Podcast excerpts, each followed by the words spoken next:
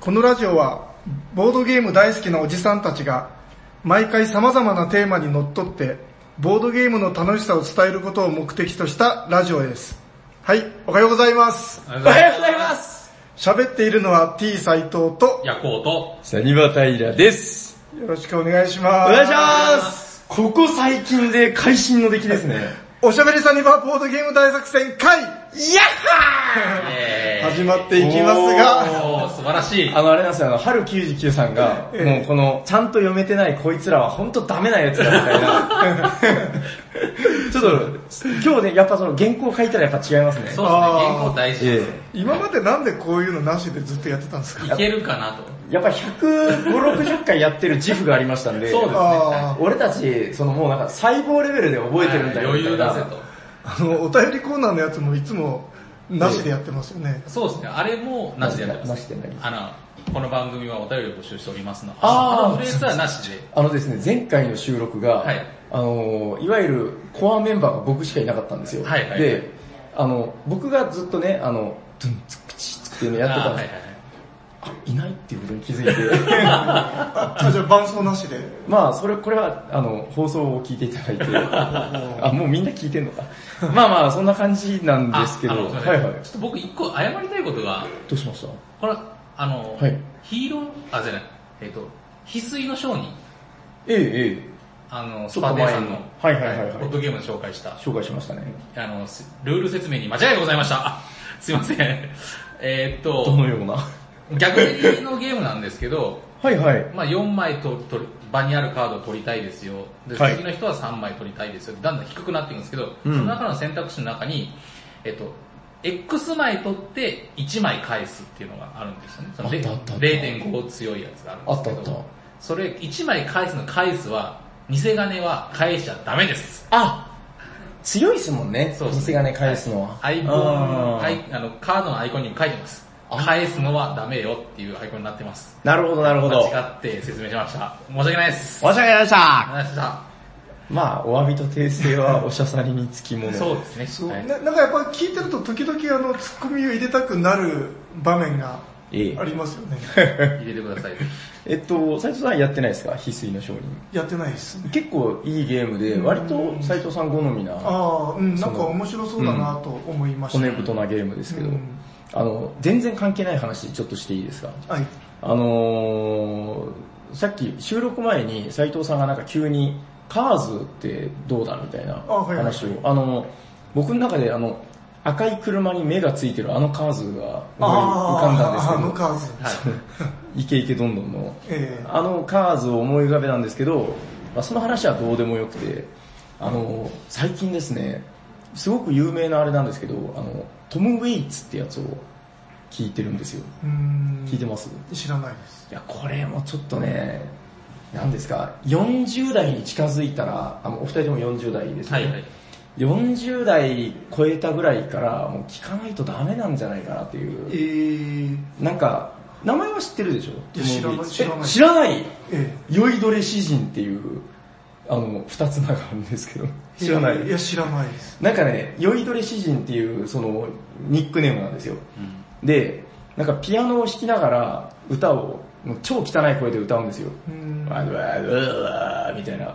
で、ピアノが超適当なんですよ。ほもう酔っ払ってるからだと思うんですけど、なその、こう厳密な、こう、クラシックみたいなピアノじゃなくて、すっごい、ポラポラポラポラポラポラポラポラみたいな。で、それが、なんかですね、この、ダメな人たちにメッセージをたくさん送ってるらしいんですけど、それがなんかすごいこう刺さりまして、なんかグレープフルーツムーンっていう曲が有名なんですけど、ちょっとこれ全国のダメなおじさんに聴いてほしいなと思って、すごいですよ、刺さりますよ。なんか音楽って、うんあの、おじさんになってくるともう夏メロしか聴かなくなるみたいな、あれないですかね。うんあ、でもちょっとわかります。で、そのだからトム・ウェイツも、なんかちょっと知ってはいて、今まで聞いてなかったんですけど、なんかでもそのだから、その綺麗な演奏とかそういうのじゃないんですよね。うんすごい酔っ払ったおじさんが適当に弾いてる感じなんだけど、すごいこう優しいみたいな。で、この年齢によって変わるみたいなとこあると思うんで、うん多分このおしゃさんに聞いてる方は割と、なんか、ダメなおじさんが多いと思うんで。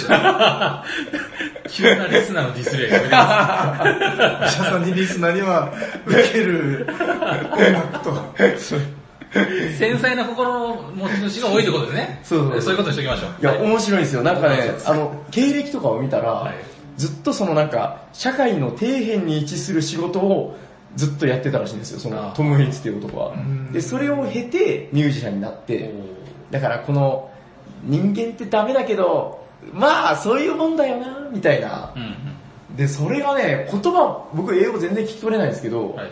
それがすごくこう、伝わってくるんですよ。あちょっとこれ、尾崎豊が好きなヤコウさんには、ー あー、なるほど。ちょっと聞いていただきたい これからの日本には合うかもしれないですね。そう、だから、だからね、ダメな、ダメなあなたは別にいいんだよっていう。そうですね。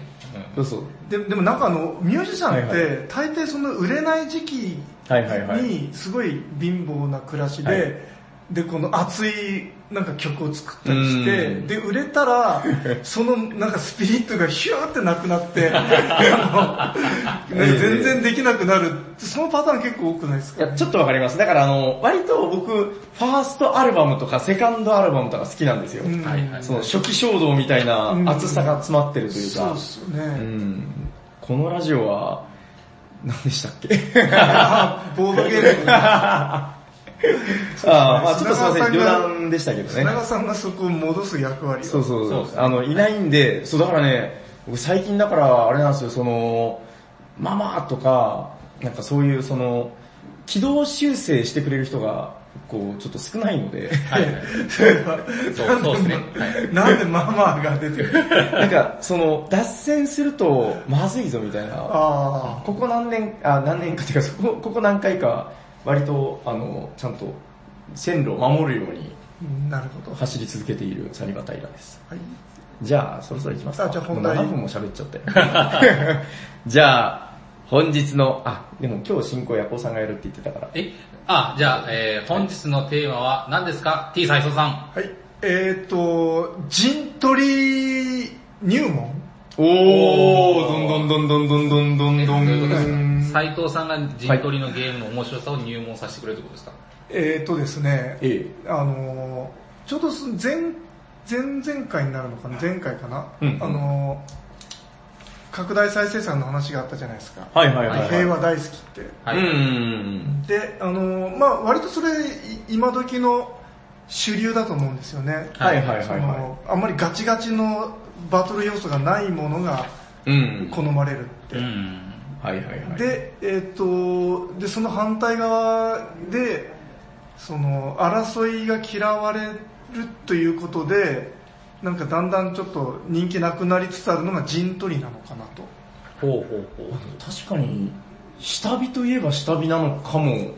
うん、まあ、うん。下火というほど勢力がなくなってるとは思わないんですけど、うんで、あの、平さんが陣取りちょっと苦手って言ってたじゃないですか。そうそう、僕おおむね苦手です。うんんで、あの、この間、あの、国千谷先生の新作のブルーラグーンをこうみんなはいはいでやってて、うん。で、ちょっとふと思ったことがあったんですよね。はいはいはい。うん。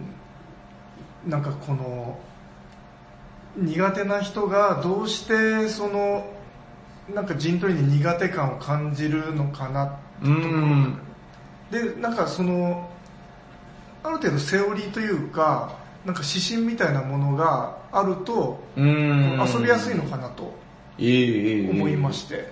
なるほどね。いや、でも確かにその、なんでしょう。このゲームはうんこうするといいよとか、その各ゲームの攻略みたいなのは、まあ、有志の方が挙げてるとことか探したらあると思うんですけど、確かになんか陣取り全般に関してこうだよねみたいな話をしてるのはあんまり聞いたことがない気もしますねう。ん今まで。そうで、まあ確かにその、ちょっと難しい部分もあるなと思ってて、うんその、プレイヤーによってはそのゲームを壊しかねないみたいな。あー。だけど、そのみんながある程度その、なんかセオリーというか、うん。ルールみたいなものを学んで遊ぶと、あの、もっとスムーズにその壊さないでうん。面白く遊べるのかなとううんん。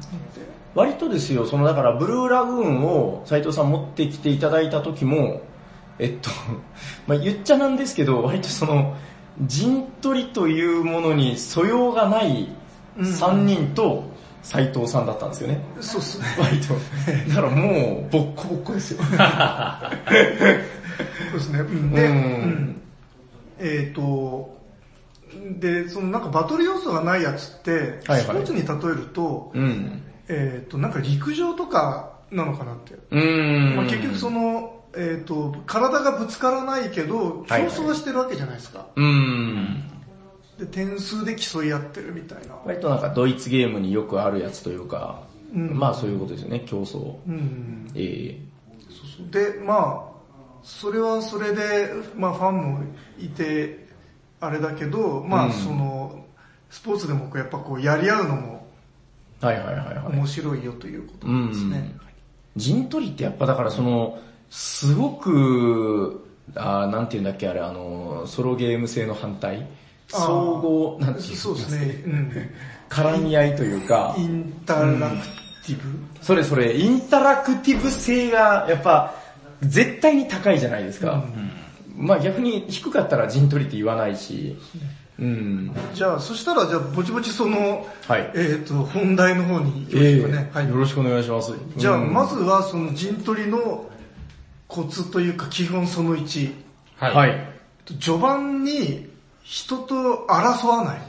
ほー。争うような位置に、あの、つかない。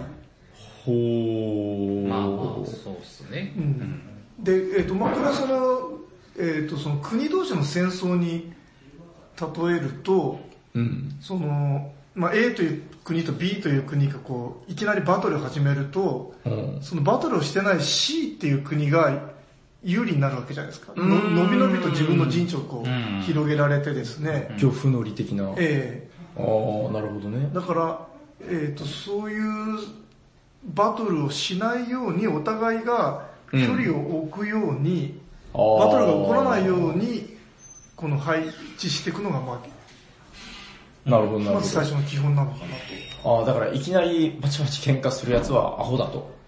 うんと、まあ、きつい厳しい言い方をすると、まあそういうことと。へー、なるほど。でも、確かに今まで斉藤さんとそういうゲームをしてた感覚で言うと、なんか確かに序盤ね、なんか嫌におとなしいというか、まあまあまあ。なんかそんな気がする。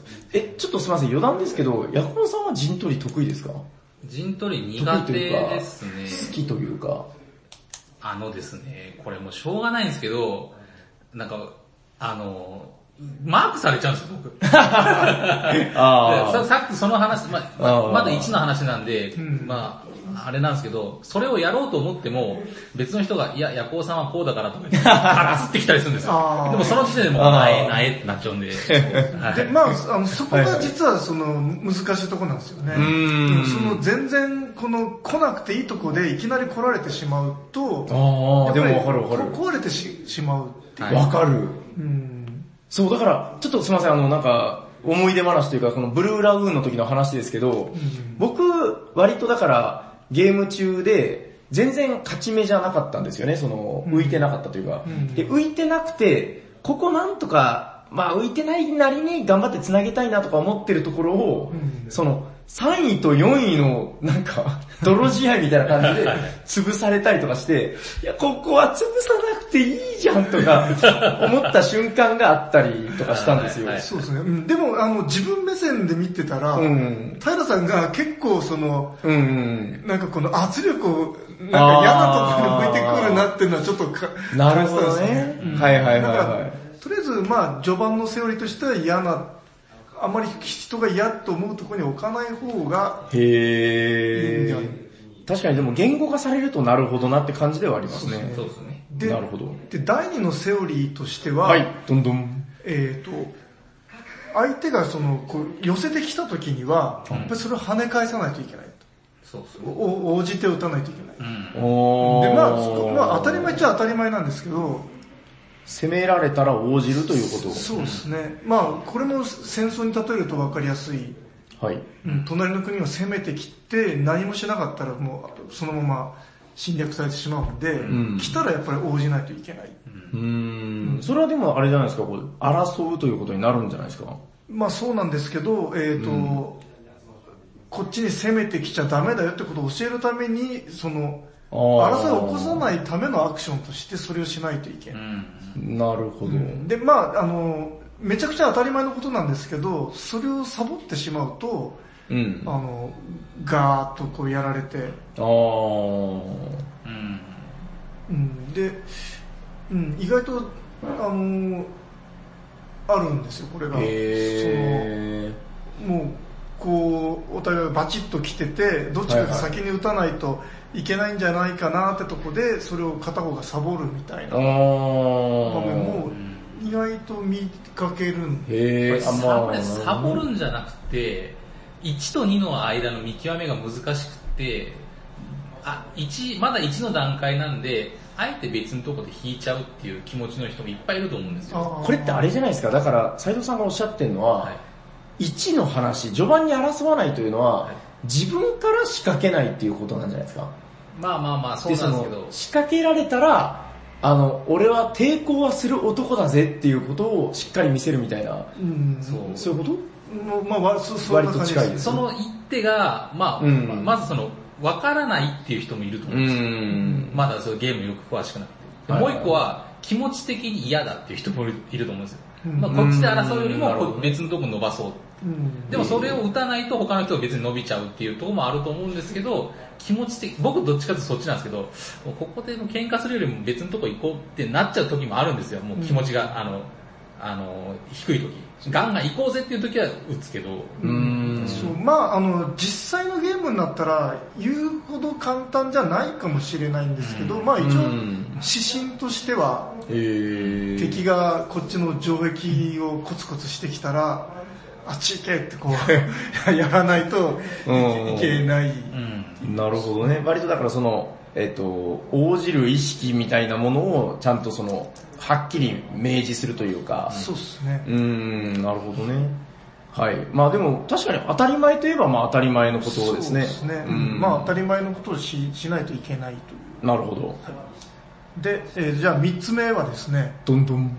3つ目は、こえーと今度ちょっと中盤以降になると思うんですけども、はいはいはい。まあ中盤、そうですね、えっ、と、自分の陣地というか手を広げるようにしていかないといけない。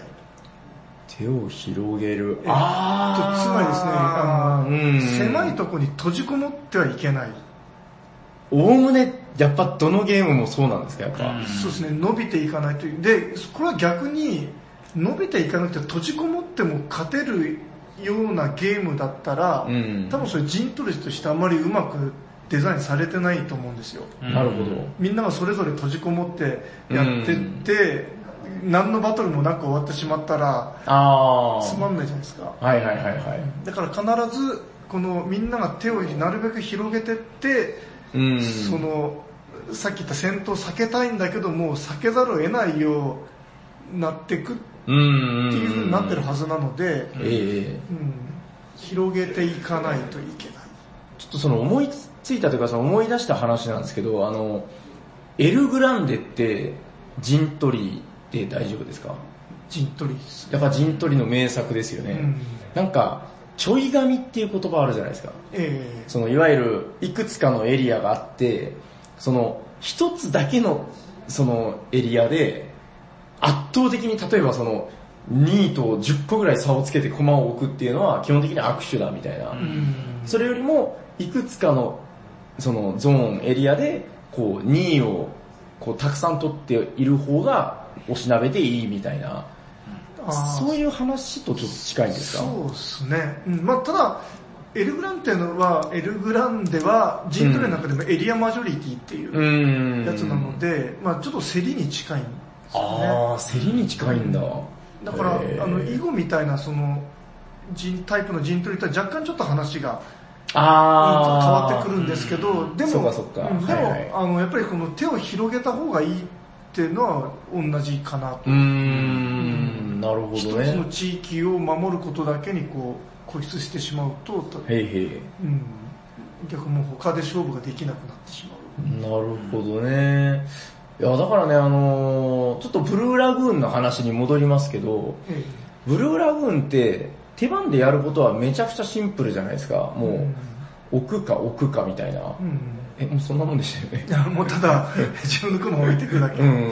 なんだけど、あのね、やっぱ国津屋あるあるですけど、あの、得点システムがすごくひねってあるというか、あの、見事な得点システムのバランスが、うんその、ちゃんとプログラムされてるじゃないですか。こ、この、なんか、島を繋いだら何点とか、うんうんうん島ごとのマジョリティで何点とか、なんかいろいろあるんですよね、得点方法が。で、僕なんかだと、その、いろいろあることで、わかんなくなっちゃうというか、これ何狙ったらいいんだろうみたいな話になってくるんですよ。え、ちなみにですけど、やっぱりこのいくつか得点得る手段があったとして、えその、あ、これだみたいなのってやっぱあるんですか？こう見たときに。えいや、やっぱその辺は分かんないですよね。どれが効率がいいのかっていうのは分かんない。あ、別に決めて狙ってるわけではない。うん。ただ自分はあの初めてのゲームでそういう得点要素がたくさんあってどうしようかなって時は、とりあえず王道のスタイルをやってみようかなって。ああ、前も言ってましたね、やってるんですよ。うん。なんかその、基本的なこういうゲームだよって動きを進めたらやっぱり勝てるようにデザイナーとしてはしたいんじゃないかなみたいうな。ん。今回だからそのブルーラグーンで印象的だったのは、その、えっと、資源を集めたら勝利点だよっていう、ええあれで、なんか、えっと、コレクションしたらか、個数を集めたらか忘れましたけど、その、資源の集め方で、序盤斎藤さんがボリボリボリっと点数を取ったっていうのと、あとその、今おっしゃったことと繋がるんですけど、その、うん、たくさん島があるんですよ、うん。マップ内に。その、マップの中のその、7つの島々か8つの島々か、うん。それを、どれだけ自分のこのコマでコネクトするか、繋げるか、で、どんだけ広げたかっていう話の、それが結構でかかった気がするんですよね。で、それを確かにコンスタントに取ってたなーっていう気はしますね。そうですねまあまあ確かに言われてみれば全部実践してるんですね。ブルーラグはでもあんまりバチバチ要素が少なくてやりやすい陣取りじゃないかなと思うんですけど、まあまあ確かに。うんまあ、これで言ったら全部の島に駒をなるべく置くようにするのがうんうんうんいいのかなと自分は思ったんですよね。うん。そうね。え、なんかその、まあブルーラグーンはだから結局その、まあ陣取りは陣取りですよね。やっぱ、陣取りって初歩的な話ですけど、そのやっぱ、うん、マップに駒を置いていくっていうのはじゃあほぼ、なんていうか必須として、その、その場所ごとの優位を競うっていう部分もやっぱ含まれてるんですかね、陣取りって。えっと、まあ、すあのーなんていうか、タイプによっていろいろあるんでですね。ううん。ん。僕が今思いついてるのはバロニー。ああれあ、は、あれそうですよね、もう典型的なその陣取り。あれガッチガチでしょ。ガチガチですね。うんそう、あれやった時に、あの、エアー君が、うんもう自分のすぐ真横に1手目でボンと来て、もうそのやめてくれっていう典型で、なるほど。で、でもその周辺でもうバッチバチの争いをしてる中、はいはい。ヤコウさんが、黄色のヤコウさんが、もう、すごい平和にバーってこう、広大な陣地を支配下に押されて、圧勝でしたよね、あの時あの時はそうでしたね。へー、ああ、そう、だから結構その、キングメーカーじゃないけど、うん。だから、争うと負けるみたいな、すごいざっくりした話ですけど、うん。まあ、争うとやっぱきついですよね。うん、そう。で、で、うん。まあその最初のプレーの印象で、もうこんなゲームをやめたみたいになってしまうと、ちょっとあれなんですけあど、ー。多分もう一回やったら、そのエア君も、こんな争いは、そうだってことに気づいて、2回目は多分、うんそうはしないと思うんですよね。そうっすね。なるほどね。えー、え、陣取りでなんか、あとこう特徴的なのってあります？その、斉藤さんの中でえっ。と、まあ今の3つが基本だと思うんですけど、まあ、まグランデ？あ、んああ、あ、えあーこの、あの、T 斎藤理論の、はいはい。うん、えっ、と、陣取りのジャンルとしては、うん。エリアマジョリティみたいなはいはいはいはい。タイプうん。とすると、まあ、一番基本的なのは囲碁なのかなと。あー、囲碁ね囲碁は、え、ヤホーさん、たしなまないですよね？ないです。あの、最近ですね、またちょっとやったんですよ。うん。えっと、うちのイガグリが、意外 なんかね、まあ、ヤバラス好きだっつって、うんで、まあ、あの、ちょっと前に話したように、渋みも、あこんなゲームを待ってたんだよみたいなことを言って、渋い。こんななんかヤバラスとどっちが好きみたいな話したら、あ、こっちの方が好きだね、みたいなこと言って、へこんなゲームを待ってたんだよねって、ー すごい。なんかこの裸足の下に出てきそうなルックスなんですけど、まあ、そのイガグリが言うわけなんですけど、でそれよりも何よりもなんか囲碁が好きみたいで、でもやっぱり囲碁が最高なんだよね、みたいな。なんか、字幕でそのセリフが書かれそうな。本当は英語で。ちょっとよくわかんないんですけど、んまあなんかあの、やっぱ理系みたいなんですよ、脳は。うん。で、ちょっと僕はまあわかんないけど、まあやって、やっぱ面白いは面白いんですよね。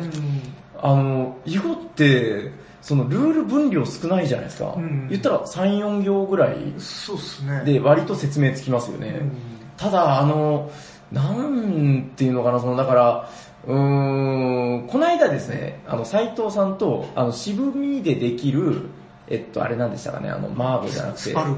スパルゴか。まあだからあの、えっと、立体的な囲碁みたいなゲームをやったんですけど、やっぱその、知っている斎藤さんとセオリーを知らない僕で、もう、お話にならないぐらいなんかこう、ポコポコやられるみたいなうん。感じになるんですよね。うんだからその、なんていうのかな、囲碁って陣取りだっていうのはわかるんですけど、この、ルール分量の少なさと相反して、うんこの、わからないといけない部分がたくさんありますよね。ああ、なんかそんなことないですその、そそうですね。あの、いや、囲碁って実は自分もルールを覚えるのにめちゃくちゃ時間かかったんですよ。ねえ、難しいですよね、なんか。うん、最初うんず、しばらくわからなくて、はいはいはい。で、あの、やっぱりうちの子供も囲碁好きで、うあん。のちっちゃいろくろ版っていうちっちゃい版で、はいはい。なんかやり出したんですよね。うーん。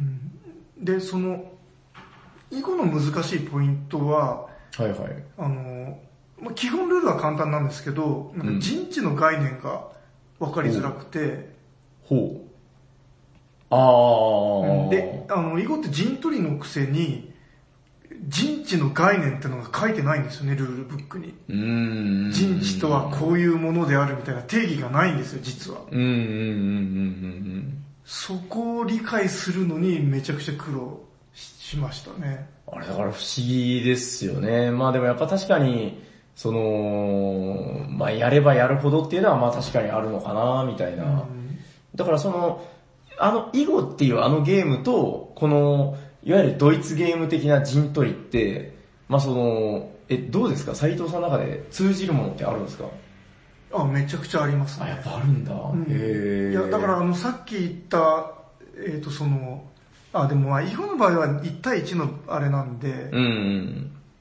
そんなにあれですけど、やっぱりあの、相手がこう、つけてきたらこっちも返さないといけないとかですね。ああ。あ、で、そこちょっと聞きたいんですけど、あの、囲碁の場合だったらね、なんかね、あの、やっていったら結局負けるみたいな時あるじゃないですか。えその、見切り、見切りみたいな。えええ、見切りってありますよね。それって、ボードゲームの陣取りで、やっぱり考えます？見切ります？ええっ、と、まあ、囲碁みたいな。こう、なんかこう、詰将棋とかの囲碁の詰め碁みたいな、ああいうのはあまりドイドイツゲームではない、やんないですよああ、ね。それはないんだ。こうなってこうなってああなってみたいな。いや、なんかね、あるんですよ、そんだから、このまま続けたら、最後絶対自分が負けるな、みたいな。うん。うん、でもなんかそういうこう、見切りって、いわゆるだからドイツゲームの陣取りって1対1じゃなくてほぼやっぱマルチゲームじゃないですか。こう4人とかでやって、その力関係とかがあると思うんですよね。そのより立体的なというか、ここは人ちょっと集まりすぎてるから、もうちょっと違うとこでやろうとか、なんかその辺を考えるとね、なんかだから僕の中ではなかなか難しいなっていう、あれがあってう、ん。どうですか先生？いやー 考えてない。そうですね。うん。まああの実際やってみるといろいろ難しい場面は確かに出てくるなとは思うんですけども、まあ、あの、ある程度その、みんながセオリーを共有しだしたら、こうした方がいいっていうのが分かりだしたら、はいはい。うん、あの、そんなに、なんていうか、やり合うのも、心はきつくない、自分は全然陣取りってきつくないんですよ、心が。あうんんま痛まないっていうかですね。ああ、なるほどね。で、むしろ、あの、なんていうか、まあさっき最初に言った、バトルがないやつっはいはいはい。てのも競争してるわけじゃないですか。ああ、まあそうですね。ううんん。でそっちの方が、あの、心がキューってなることがあるんですよね。そうですか。あいつもう、ぬる、あの、家、あの、人増やしやがって、みたいああ。な。ももうワーカー増える準備できてるよ、みたいな。はいはいはいはうん。い。へえ。だなんかまあ、どう感じるかだと思うんですけどね。へえ。それはちょっとなんか不思議な感覚ですね。うんそうなんだ。いや、なんか普通に考えたらやっぱ陣取りの方がその、取るっていう言葉があるんで、その、場所の取り合いが絶対、その前提としてありますよね。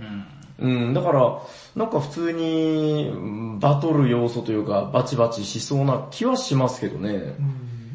うんへえ、うんそんな感覚もあるんだ。まああとはあの、なんていうか、そんなにあの、勝ち負けにこだわらずにっていうか、まあこだわるんですけど、うんなんかゲーム展開を楽しむみたいな。気持ちでやったらもっと気楽にできるのかなと。なるほどね。陣取りか。こうなしたらどんな風になっていくのかな、みたいな。はいはいはいはい。うんっていう感じでやってみてはどうでしょう。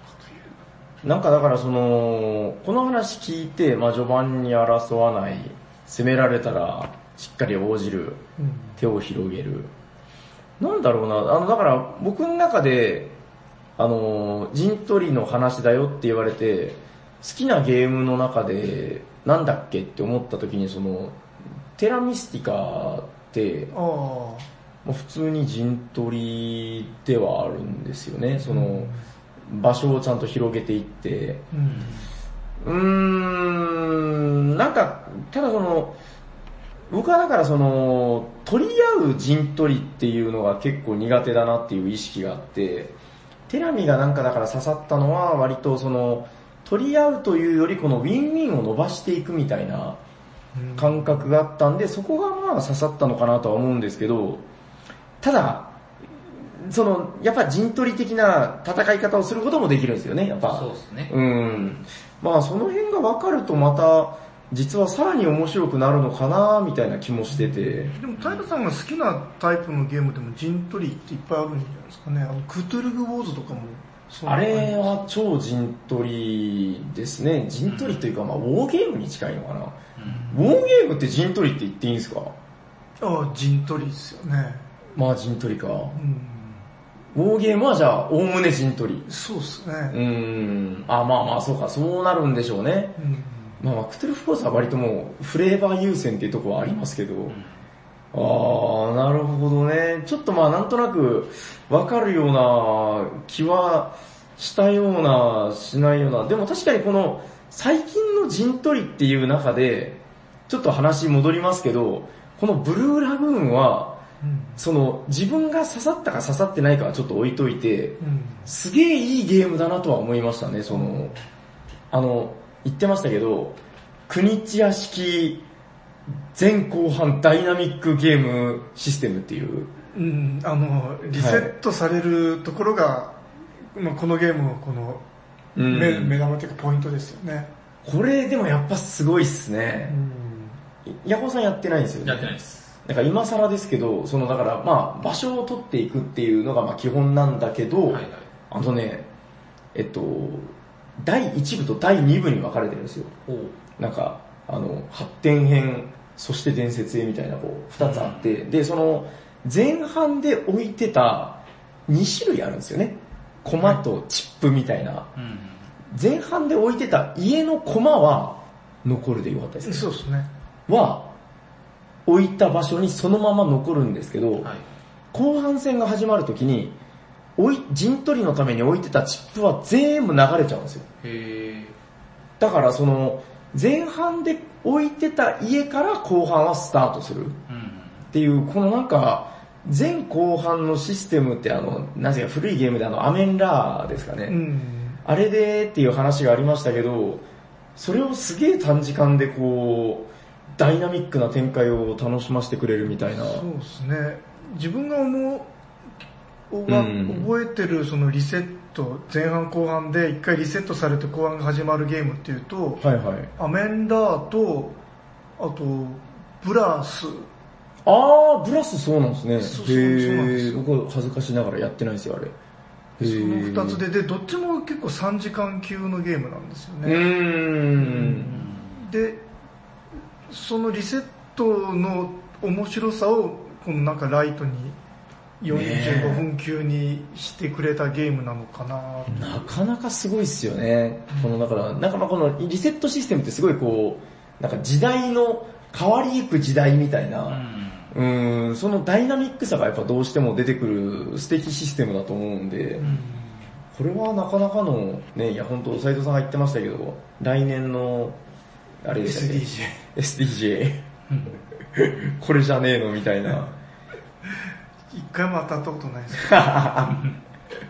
取ってほしいなみたいな、まあ確かに願望はちょっとわかる気がしますね。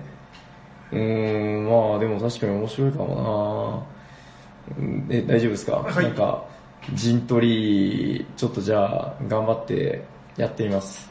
そうっすね。はい。そうえ、なんか、例えば、じゃあ最後にですけど、その、初心者に、じゃあ、ブルーラグーンは割とじゃあおすすめしてもいい？そうですね。陣取りとしてうんまあこれはなんかバチバチ要素もあんまないし、なんかあれですよね、そのうん、陣取りで、例えばですけど、その、序盤コテンパンにやられてもうどうしようもないとかは、やっぱきついとこもあるじゃないですか。うんこれは確かになんか、まだいけるかなという、言うてもその、殺し合うことが目的じゃなくて、点数を、まあ加点していくことが目的なんで、まあ、割と気持ち的にはきつくないんですよね。うん、そうですね。なんか行き詰まったりもあんましないですもんね、基本的に。じゃあとりあえずそのブルーラグーンは割といいよっていうので、なんか斎藤的初心者がうんこの話を聞いて、ああ、じゃあしょうがない陣陣取りやってみようかな、みたいな、うん。そういう気の弱い陣取り初心者に、まあ、これはいいんじゃないかなっていうのなんかあります？難しいっすね。例えばですけど、僕そのエルグランデはゲームシステム的にすごい面白いなとは思って、好うん。きで憧れるんですけど、うん。一生俺はエルグランデで勝てる日は来,、来ない気がするみたいな、なんかそういうその、いや、そそれがあるんですよそんなことないと思いますよ。いや、平さんエルグランデ得意なんじゃないですかね。いや、なんかそういう陣取り苦手意識みたいなのがやっぱあって、そうなんですよ。だからそういう気の弱い陣取り器用マンになんかないですか？うんまあでも言ってみれば、例えばカタンなんかも陣あ取ー。りで、はいはいはい。うん、遊びやすいし。まあそうですね。なんか割とだからその、陣取りだけに終始してないみたいな、うん、そうですね。そういうことなのかな。で、まあ、ただその、あのーやっぱり覚えたら一番いいかなっていうのはやっぱり囲碁なのかなと。あー。うんあの、アレックス・ランドルフ、あの、かのアレックス・ランドルフさんが、はいはい。あの、人間が作った最高のゲームは将棋だって言ったんですよ。そうなんだ。へ神が作った最高のゲームは囲碁だ。ー。まあちょっとあの若干言葉違ったかもしれないですけど、なんかそんなニュアンスのことをおー。なんかかっこいいそれ。言ったらしくて、ほー。で、なんか確かになんか囲碁はなんか人が作ったというか、なんか自然に出来上がったような、確かに。うん、なんか感じもあるんちょっとわかります。なんかその、さい前、あの、だいぶ前にその、将棋と囲碁ってちょっと、フレーバー違うよね、みたいなうん話がありましたけど、なるほどね。まあ、囲碁をたしなめば、いろいろその、陣取りというものが見えてくるみたいなう。んででさっきちょっとちらっと言いかけたその囲碁の陣陣地の外なんか明確なルールがないって話なんですうけど、ん。囲碁の陣地はその基本のその相手の石を取るっていうルールをあのこうなんかい詰めていくとこれは陣地だみたいな。その簡単基本的なルールの積み重ねでなんかその陣地という概念がこう出来上がっていくみたいな。うん、そうなんですよね。だからその明文化されてなくて、うん結果としてっていう感じなんですよね。そうですねこれがすごく不思議。でここはもう置いても意味がないからうん。あのもうその概念としては自分の陣地、うんまあ、あるいは相手の陣地みたいな、はいはいはい。うんでも本当なんかその囲碁は、まあ最後にじゃあちょっとその囲碁の勧めじゃないけど、いや僕も最初全然よくわかんなくて、うんなんかちょっとした憧れと、なんか斉藤さんがこれいいよみたいなこと言うからやってみたんですけど、あの、ちっちゃい版でやるの本当いいですね、あの、最初。うんなんだっけ、最初多分勧められたのが9路か、6路か、なんかそのぐらいのんにあげたやつは6路版でしたかね。なんかそれぐらいで一回ちょっと試しにやってみると、はあはあなるほど、みたいな。なんか斉藤さんがおっしゃってたけど、最後までやるとわかるっていう。うんうん。そうちなみにあの囲碁ってあのその広めたい人のなんか勢いがすごくて はいはい。あの自分がまあ20代の頃まずその職場の上司の人がええあのなんか斎藤君囲碁やりなとか言って無理やりなんか 囲碁部に誘われて囲碁部。囲碁部にへえ。であのこうなんかやらされて、はいはい。まあ、やらせていただいて でその会社辞めて長崎に来るときに囲碁セットをひ一セットくれたんですよね選別に圧が強い。そう だけど、大体は分かってるけどちゃんとしたとこは分かってなくて、はいはいはでその後あのなんかネットに記事でい。うん。碁石をピンってこう指で弾いて飛ばす遊びの記事を書いたんですよ。ああ、頭を使わないやつですね。そう。そしたらそれを読んだ人が自分にあのそのロクロ版のセットをなんかあげたいからとか言って 送ってくれたんですよね。え、知らない人？知らない人。ええ何それ。そう。であそれがあの平さんに渡したああ回り回って。そう、へえ。まあ、結局あのそのおかげでうちの子供もめっちゃなんかやるようになって、うーん。まあなんかそんな感じでなんかめちゃくちゃしなんか親切な人が囲碁界はいるぞという。はいはいはい。で、あと今の話にもあったけど、子供が結構好きなんですよね、うん。意外と。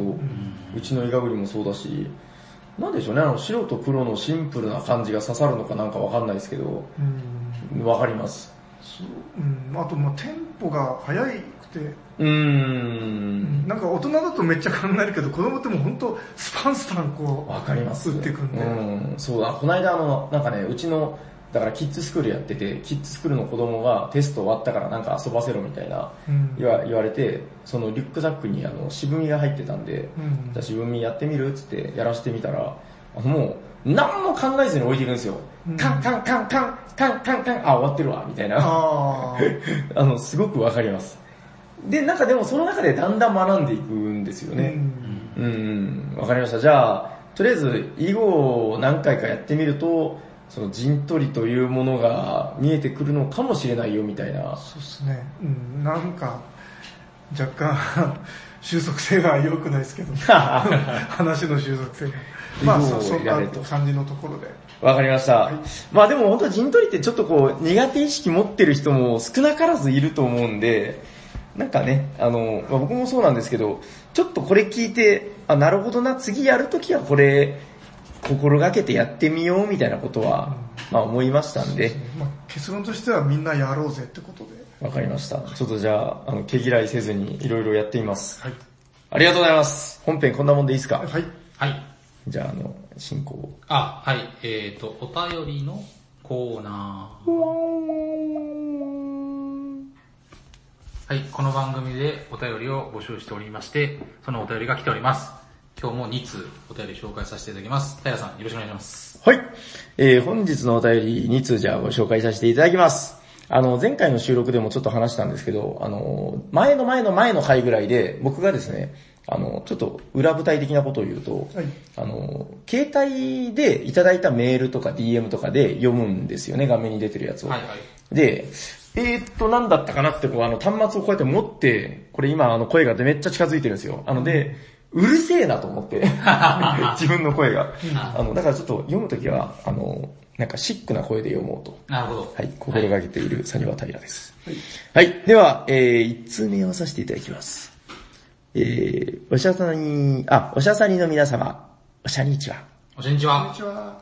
おしゃさにネーム、タカさんからです。はい。はい。第155回、塗りボドの冒頭会話で、ボドゲの分類の仕方についてお話をされていたので、効率的と思う私の分類の仕方をお話ししたいと思います。えーその1、二人専用とその他に分ける。その2、時間で30分と30分から1時間と1時間以上で分ける。えーその3、協力型か否かを分ける。はい。えーっと、すえーてのゲームシステムとかを細かく分類しすぎるのは、ちょっとかえって分かりづらくなりますが、最低限の協力型か否かとかは、ゲーム内容に関わる重要な部分なので、えー最低限の分類として分けるのであるみたいな。えーこれが棚に紙をあちこちに貼らなくても人間行動学をベースとして最もシンプルでお客さんに時間をかけさせることなくボドゲの選択肢をスムーズに絞ることができる分類方法ではないでしょうかということで、まあ、棚の分類の話でした。はい。はい、えー、タカさんありがとうございます。じゃあもう一通とりあえず読まさせていただきます。はい。えー、おしゃにちはおしんにちは。こんにちは。おしゃ さんネーム、帽子と申します。帽子さん。はい。2018年総括の会に出していただき、ん？?2018 年。ああ、はいはい。えー、だいぶ昔のお便りですかね、これは。はいおしゃさにを聞いている沖縄のボドゲ仲間からいろいろ声をかけてもらったのですが、私の発言に、あれ？これ読んだ？読んでない？あのえーっと。あの、ただもう僕ね、あの、最近気づいたんですけど、はい。あの、お便りは読んだとしても、もう一回読んでもいいんじゃないかな。いいじゃないですか。はいあのもうね、全然覚えてないんですよね、僕ね。あの、まあ読まさせていただきます。はい。えーボドゲ仲間からお沖縄のね、あの、いろいろ聞いたんだけど、はいはい。沖縄ではガイアよりテラミがよく回ってると平さんにお伝えしていたのですが、はい。テラミやガイアがよく回るオープン会、うるま市卓上ゲーム会主催の G さんによると、テラミはアプリでも対戦ができることもあり、ボードゲームではガイアプロジェクトの方が需要が高いそうです。沖縄にもガイアの波が来ていました。ちなみに G さん所有のガイアはタッパーでプレイヤーコマが分けられていたり、特製の暗黒惑星がついていたり、プレイアビリティがよく考えられていて豪華なので、それもガイアがよく回る一因かもしれません。あえー、ステッカー希望ですということで、帽子さん、ありがとうございます。ありがとうございます。すごく読んだ気がするなはい。えっと、じゃあということで、一つ目これあれです、あの、おしゃさにで、花といえば斉藤さん。はいはいはい。あの、今でもね、もう、今、だいぶ時間経ってますけど、え今なお、あの、よくツイートのエゴサーチとかでね、ええあの、えっと、ボードゲーム文化の、あの、なんか、広まりを阻害してるのは棚だっていう、ほ例の名言を、あのーよく引用されるリスナーの方がいるんですよう。。へえ。ということで、いかがですか？棚の分類。今日ここにいらっしゃるお二人というか、まあ僕もですけど、はいまあそれなりにボードゲームを100単位で持ってて、で、その、やっぱ、え、どうですか？もう野生の勘とかで並べます？うん、あの、お気に入りをいい位置にとか、それぐらいですかね。あ、お、そんだけ？そそうですね。へーえ、お気に入りってどういうレベルですか？その、例えばですけど。いや、もう単純にこれは好きとか、あうんあの、目につくとこに置きたいとかう、んそれぐらいですね。うん。探せなくないですか？いや、まあそこまではない。もうそのジャンルとか、そういうなんか分類はもう一切しないですね。へまあ強いて言えばー。箱の大きさぐらいですかね。うんあー、並べやすいですからね。うんえー、それぐらいなのなんか斉藤さん、ちょっと何か考えておいてんのかなと思ってました。え、二人用とか結構好きですよね。ええアブストラクトとか。ええ固めてない。固めてないっていうか、まあ、ギプグシリーズは全部同じ集まりとかそんぐらいですかね。ー、あれやとか。そうですね、まあ、あれや、うん。あー、へー、シリーズでじゃあ固めるのと、んその、お気に入りはちょっと別格。そうですね、で固めてるぐらいいい位置に置く。へー、あ、そうなんだ。なんか意外と言えば意外。そうですね。そんなに豆に分けてはいないですね。うん。うんあれちょっとね、サニバー最近、その、ちょっと。分けてますよ、ね。いや、もともとね、実はちょっとふんわり僕の中の感覚で分けてたんですけど、うん。あの、使いやすいゲーム、使いにくいゲームとか、協力ゲームとか、うんでそれを一応明文化したっていうぐらいなんですけど、うんえ、ヤホーさんは？前もちょっと聞いた気がしまあすけど。僕はですね、あのー、二人用とそれ以外あ、二人用は分けてるんだ分け。てます。へー、それは何のために？いや、あのー、まあ息子とやれるかなと思ってるんですけど、まあやれた試しはあー。でも分かりますなんかその、二人用っていわゆる二人専用のことですよね。そうです、二人専用です。うーん、二人専用は、やっぱり、あのー、ボドゲカフェ的にも結構、それがいるとき、必要なときっていうのが割とあって、うーん、それを分ける、まあタカさんもおっしゃってましたけど、そうですね。うんそれを分ける必要性とか、便利さっていうのはなんか分かる気がしますね。へー、なんか、斉藤さんが結構意外と適当な分け方をしてるっていう。うんいや、まずだって家で遊ぶことがまずないし、うん。うん、え、なんか本とかも適当ですか？うん、まあ本もあんまりないし、これね、僕、だから前も話しましたけど、A 型人間で、え、斉藤さんって何型？あ、A です。A 型なんかちょっと A 型っぽくないですね。うん、そうよく言われます。いや僕だから、割と適当なとこは適当ですけど、こういう分類はやっぱ好きで、うんあの、家に漫画が、えっとね、何年か前で3500冊ぐらいあったんですよね。で、今多分もっと増えてるんですけど、あの、やっぱり引っ越した時に、それをね、分類するのがめんどくさくも楽しくて、あーはい。あの、やっぱりね、作者の名前順に並べましたよ。へー。めんどくさいんですよ。でもその、なんか、うん。うんあ行、い行、本屋さんみたいな。そうそうそう、あ、は行はちょっと多いなとか言いながうんうら、んうん、で、その分けることがちょっと楽しいみたいな。そういう感覚はない。全くないですね。なんかちょっと血液型調べ直した方がいいんじゃないですかね。うん、いや、だから家のボードゲームは本当飾りですよ。まか飾り。時々こう出して眺めたり、このコマの触り心地を確かめる 飾りですね。あーまあまあ、でも分かりました。じゃあまあ、棚に関しては、斉藤さんはそんなに、なんというか、かっちり分けてはいないと。はい。ということです。タカさん、ありがとうございました。ありがとうございます。えっと、もう一通が、帽子さんのこれなんかね、すっげえ読んだ気がするけど、いやなんかあれなんですよ、あの、今日陣取りの話があったんで、はいはい。まあこういうその、ガイアテラミとか、うん。読んだら喜ばれるかなと思って選んだんですけど、えっと、斉藤さんまだガイアやってないでしょ？やってないですね。テラミはちょっとしましたけどね。うん。あでも一回しかやってないです。ですよね。うんいや、ちょっとそろそろどうですか？そうっす陣ね。取りですよ。そうっすうんでね、あの、ま まだやってないんであれですけど、ガイアはう、ん。あのーよりなんて、まあ、ティラミの方がガチだっていう話よく聞くんですけど、うん。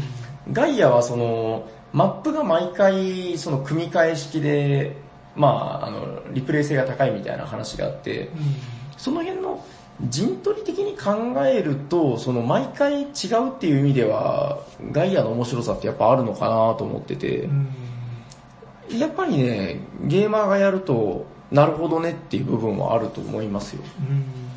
ということで、やっぱ、たしなみとして、そうですね。うん。いや、何度も ぜひ買おうかなと思ったことは、うん。幾度もあるんですけど、なんかいわゆるだから斎藤さんが、その性癖というか好きな、この、いわゆるオールドスタイルっていうんですか、そのう、ん。古き良きルール分量少ないけど、その、鋭く面白いみたいな、うんそういうゲームとはもうやっぱ対局を言ってる、なんかねそうですね、ゴテゴテゲームだとは思うんですけど、まあ、好みで言うとですね、うん。あの陣取りの中にあのなんか別の競争要素とかあんまない方が好きなんですよね。あー、あれなんかそのあら争いがあるじゃないですか。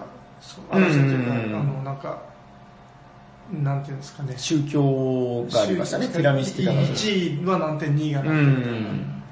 ああいうのがあんまない方が好みではあります。あの、実はね、ガイアはあそこめっちゃ変わってるんですよ。あの、多分調べてないと思うからちょっと軽く話すんですけど、あの、だから、テラミスティカでは、その宗教って言って、まあパラメーター競争があったんですよね。うん、で、あれがガイアではすっぱり消えてて。パラメーターは上げれるんですけど、うん。あのもう、順位は関係なくて、あの、あれがね、いわゆるあの、プエルトリコはちょっと違うかな。ゴアはやったことありますよね。ええ。ゴアのあれに近いです。あの、能力上げていくやつ。あああいう風になってるんですよ。だか、ら、ある程度まで上げたら一応勝利点はボーナスでもらえるんですけど、ええいわゆる、どこを上げるかで能力が伸びていくっていうシステムに変わってるんですよ。だから、もしかしたら、そこがちょっとっていうことだったんだったら、ガイアの方が好きかもしれないですね。なるほだから、この種族で、こういう上げ方をするのが俺のスタイルだみたいな、そういうことを研究していけるゲームになってるんですよねなる。ほど。同じ種族を使っても、こう、どれを伸ばすかで変わってくるみたいな。ということで、面白いんで。うんなるほど。なんか、よりあれです、あの、テラミより広がり感があるんですようね。ん。ということで、まあ、せっかく陣取り会だったんで、読ませていただこうかなと。はい。大丈夫ですか？はい。ということで、まあじゃあせっかくですから、斉藤さんにサイコロを振っていただきましょうか。ですね。はい、お願いします。それでは、今回ご用意したダイスは、これあの、言わないと見えないからね。そうですね。はい。えー、なんと、二面ダイスでございます。はいあの、本の形してるやつなんですけど、コインじゃダメなんかっていう。いやダメなんですよ、それがね。ペロッと投げればいいんですかね。はい。そうですね、なんか、チャリーンみたいな、こあう、なるほど。なんかスペルブックなんでね。えでは、では、ちょっと待ってくださいね。えっと、まず、えっと、1と2で出るので、えー、1が出たら、タカさん。はい。2が出たら、帽子さんということで、はいよろしいでしょうか。では、お願いしますぴょいん。おー。一番タカさんおめでとうございますどんどんどんどんどんどんどんどんどんどんということで、タカさん、あ、しまったな、しまったなでもないんですけど、実は、収録前回、タカさん読まれてますね。はい。はい。えっ、と、まあでも前回ちょうどあの、タカさんじゃなくて、トールちゃんがもらってるんで、あーなるほどえーいいバランスでした。あーいいんじゃないですか。はい。ということで、タカさん、おめでとうございます。すえー、ステッカーを送らさせていただきま、あ、なんかタカさんはなんとかかんとかって言ってたかな。まあなぜ、はい、あの、おめでとうございます。おめでとうございます。これタカさんそろそろあれなんじゃないかな。ゴムーンムプラス。タカムーンにならないのかな、ちょっとまあ調べて、あ絶対なってる。はいそうですね。あー、えっとですね、いやもう間違いないですね。えっと、これで5枚目は確定なので、はいはい。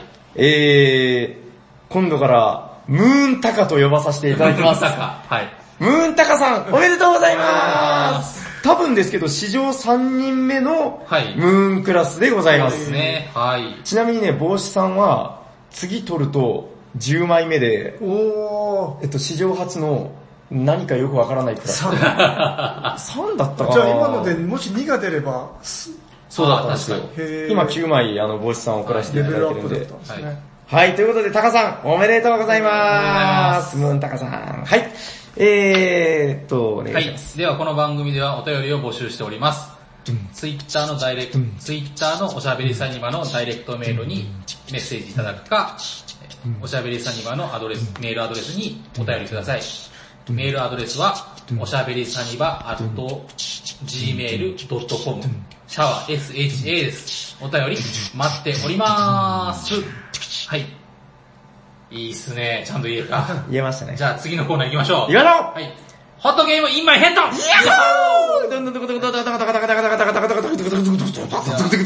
えー、ホットゲームもなんかありましたっけなんかね、好きなゲームをあ誰から紹介するぜみたいな。この、えー、と好きなゲームを、今熱いゲームを紹介するぜ。今日は誰だ？誰だ？夜行です。お願いします！どんどんどん。どんこれあれでしょ、あの、自分で呼びかけて、はい。自分で言うのちょっと寂しいです切ないですね。今わかりました。はい、ということで、お願いします！今日紹介するゲームは、こちら。インブルブメント・オブ・ザ・ポリス。インブルブメント・オブ・ザ・ポリスですね。はいお願いします2回目もちゃんと言えてない。はい、すいません。はい、このゲームは、えーっと、斉藤さんの前で言うのもなんですが、えーっと、にえーゲームマーケットエキスパート賞2018の大賞を、えーっと、受賞したゲームですね。はい、ゲームです。あれですよね。あーどちらが出したゲームデザインは、慶応なんちゃらっていう。あ、そうですね。うん。確かね、あ、書いてないのかな。あ、確かこのゲームデザイン、ヘッドクォーターシミュリなんたらっていうのが、確かあの、慶応大学の。ボードゲーム作成サークルなんですそうですね。はい。うん。えーと、そうですね、これは、慶応ボドゲサークルみたいな言い方をしないとこが、頭が良さそう頭いい感じですよね。えーと、そうですね、これ、このこれは、あ、このルールブック、あ、で、このゲームの内概要はですね、えー、紀元前9世紀にプレイヤーは古代ギリシャにおける各ポリス、各都市国家のし、えー有力者となり自分のポリスを成長させることを目指しますっていうことなんですけども、えーっと、うん、このゲーム、僕、まあまだやってないルールブックを寄った感じだけなんですけど、フェーズが、うんと、A、B、1、2、3、4、5、6、7、7フェーズあって、うん。もうなんか一気にやっていくんですよ。めっちゃ短くなると思います。そんなに重くないと思うんです一気にってあれ同時解決ってことほぼ、ほぼ同時解決です。そうなんだ。ですねへまあなんか、なんせそのカードがイベントカードと、あと政治カードと、ー。うん。あとなんだったっけ？忘れちゃった。イエーイなんかあるんですね。ああとイエーイ、アクションカードっていうのがありますね。うんはい。で、最初に、えっ、と、イベントカードがあって、まあその、このセ、フェイズ、このラウンドは、こういう出来事がありますよ、みたいなのが告知されるフェーズがあります。で、えっ、と、そのフェイ、イベント告知フェイあ、イベントのカードは 1, 1から9まであって、だから1から9ラウンドまでしかないです。このゲームですね。あー、なるほど、なるほど。へー。1、9ラウンド目で終わり。で、次、まあ B は税収フェーズ。うん。当然、そのなんか経済とかの、なえっ、と、なんだっけ、レベルがあるんですけど、うんそれに合った収入を得ます。はいはい。で、C が大豆フェーズ。まあ、ここからゲーム性になっていくんですけど、えっ、と、最初は2大豆、2個大豆を振ります。うんうん。で、えっ、と、まあ、1から6の数字が出るんですけど、で、この中で、まあ、それはまず大豆を決定するんですけど、その中で次、あの、アクションを選ぶんですよ。ほえっ、と、アクションが、えっ、と、何個あんだ？数は全部覚えてないっていうそれはあれですか、そのダイスを使ってアクションをあ、そうです。で、アクションが1から6まであって、あー。で、えっ、と、大豆の目で、えー選ん、選べるんですよね。はいはいはいはいはい。で、1だったら、あ、もう、立法とかしか選べないという感じなんですけどうんうん、で、まあ6だったら1から6どれでも選べますよっていう感じなんですけど、へまあ、ー。なんか何かを犠牲にすれば、えっと低い目、出目でも高い、その、うんやつが選べますよっていうことなんですけど、まあ、それはアクションカードのところで説明します。で、それでまあ、2台図振って、あそこに、えっ、と、このアクションをする、このアクションをするっていうのを、まあ、置くんですけど、まあ、カードは伏せて。まずはここのダイスフェーズは伏せておきますと。で、次アクションフェーズになって、次、それからアクションフェーズになるんですけども、えこれも、えっ、と、1からさっき6まであるって言ったんですけど、1の選んだ人っていうことで全員やるんですよ。うん。で、2選んだ人で次、2を選んだ人は全員やる。あー3選んだ人はって、その、ずんずんどんどんやっていくんですよ。だから、ほぼ同時。へー回転する感じなんですへーなるほどね。はい。で、まあアクションフェーズの中には、うんまあいろいろあるんですけど、えっ、と、これなかなか面白いですね。立法、哲学、文化、公益、軍拡、政治、進歩みたいな感じなんですけど、うんえっ、と、まあまあ、その全部をちょっと詳しく説明するのはあれなんで、うんまあまあ、そのアクションによっていろんな、あの、トークンを得たりとか、あと勝利点を得たりとか、あ、そう、勝利点が高い人が勝ちですね、当然。最初にそれ言うんですよ。きっとそうでしょう。はい、そうですね。うんあダメなインストだよな、このやり方って。まあまあまあ、そうなんですね。文化は勝利点が上がりますよと。公益をするとお金がもらえますよ、みたいな感じなんですけどね。うんうんで、えっ、と、なんかおもし、それで面白いのは、えっ、と、まずその、その、うん、アクションフェーズ選んで、えーとまあ、そのアクションが終わります。はいはい次発展フェーズでお金を払ったら、そのさっき言ったあの文化とか、その経済とか、まあ、軍事とか、3つのポイントどれかを上げることができますよと。はいはいはいはい。1から2に投げたかったら2金払うとか、そんな感じですね。あー、なるほどね。はいはいはい。で、それによって、あの、ポイントが、もらえるポイントが変わったり、えっ、と、ボーナスポイントがもらえます。で、あの、いろんな都市国家があるんで、その都市国家によって、いろんなもらえる、もらえるポイントも違うはずです。同じかな？同じかこれだから非対称ってことでいいんですよね、確か。ほぼでも同じだな。あ、そうなんですか、うん。なんかその、文化とその非対、称あ、非対称はその次です。あの、えっ、と、ほうほうアクションのうん中に、えっ、と、進歩っていうのがあって、うんうんあの、一番4つの能力があるんですね。うんうん。都市国家に。で、一番最初に持ってる能力が全員違って、その、どんどんそのレベルを上げていくんですけど、ほうほうその中が全然違うと。例えば、えっ、と、開始時にお金を持ってる人がお多いとか、えー軍事が高いとか、うーん。まあ、植民っていうのがあるんですけど、うん、まあまあその、攻めていくのかな？うん、その植民っていう行動を起こす、うんはいはいはい能力が強い人とか、まあ今いろいろあるんですけどね。ああ、でもこの個人ボード見たら確かに結構違いますね。そうっすね書いてることが。はい。そこが多分違うんですね。ん。はい。へで、あとそのもう一個そのカードにある政治カードっていうのがあって、まあ即時効果があるカードとか、ー。うー。うんと永久的にあるやつとか、あと最後に終了、勝利ポイントになるカードとかありますね。ああ、そういうの集めていったそうですね。はい。またこの絵のタッチがね、なんか独特綺麗ですよね、またね。へー。うーん例えば、まあまあ簡単ななんか即時のやつは、えーっと、うん。もう出したら、えーお金を3金得るとか、で、あの、コストがですね、あの、うん知識トークンっていうのをずっと高級的にもらえるアクションがあるんですけどそれを持ってたらカードを出せるとかですね。それを持っててかつお金を出したらそのカードが出せるとか、まあまあいろいろあるんですけど、それをどうやって手に入れるかっていうと、なんかし、それは植民が一番いいのかな。植民地って、軍事行動を起こすと植民地を支配できるんですけど、これがあもうこのボードの中、あの、なんだっけ、全体ボードの中にあるんですよ。えっ、と、これ軍事力の、えっ、と、ひえっ、と、2分の1って書いてあるんですけど、えっ、と、軍事力が最低2いるんですよね。うん。で、うんうんそれを、この知識トークンを取りたかったら、まず軍事力2いる。はいはいで、えっ、と、軍事力が1下がる、下がりますよっていうのが、あの、2分の1の1の方なんですけど、うんうん。これ早いもん勝ちなんですよ。ほで、そのど、まあ2分の1だけじゃなくて2分の2とか3分の3とかいろいろあるんですけど、ー。はいはいはい。多分その、く赤、赤い知識トークンと青い知識トークンと、きえー緑のき知識トークンがあるんですけど、その各々のコストがこの政治カードの中で違ったりするんですよ。あー、はいはいはい。左側に書いてあるんですけどね。はいなるほどね。うんうんそんなのを集めながら多分そのポイントを稼いでいくってことなんですけど、んうんまあアクションはちょっと全部、ず全部は説明しない、してないですけどね。はいはいはい。で、えーっと、次はイベント解決フェーズってことで、イベントカードの中の、えーっと、えー何かが起こることを表すんです。僕もすみません、全部見てないですけど、例えば軍事力が全部低いと 何かを失うとか、そういうことが書いてますねうん。はい、イベントカードは1と9は固定で、あとはランダムやる。はい。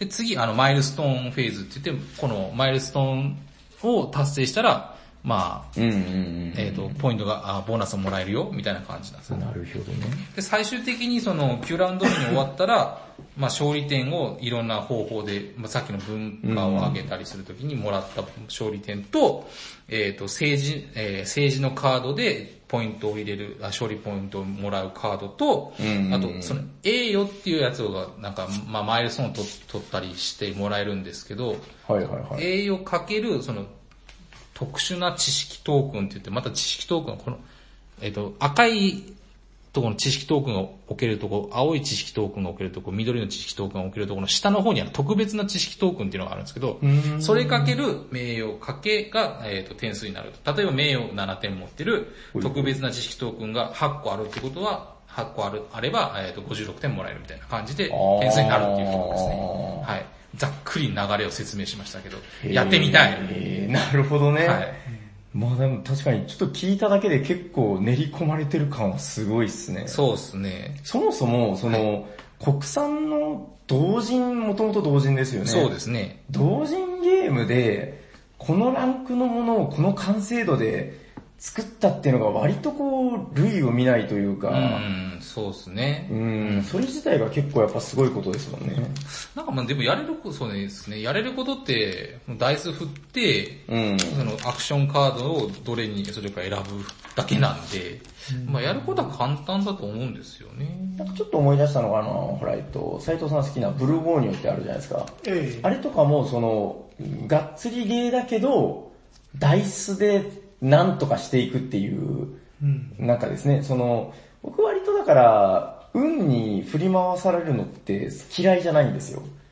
むしろ結構好きというか、あーん、ここで1しか出ないの、ふーん、みたいな、そういうの好きなんで、これは結構いいかもな、なんか、そこはかとないライト感が。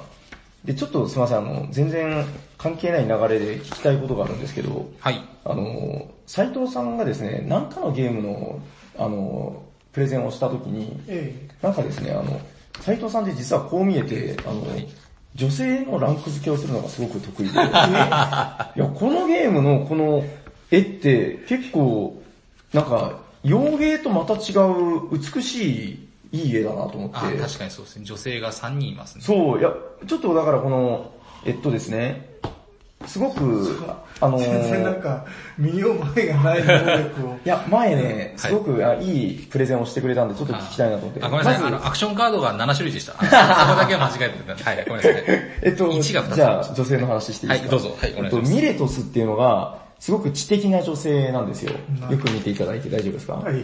はい。で、えー、アテネ。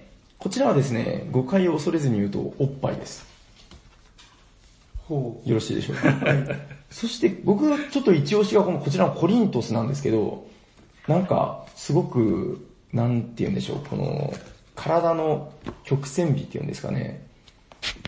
いかがでしょう、この3人の女性をご準備したんですけど。う。平さん説明間違ってますよ。なんで？いおっぱいはこっちですよ。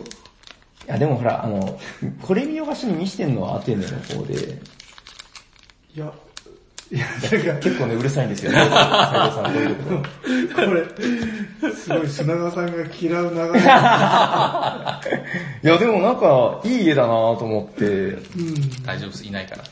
いかがですか斉藤さん。この中で、今日のこの子みたいな。いや、そんな話はやめときません。ただ、あの、すごい力が入ってますよね。そうそうそうそう。うん。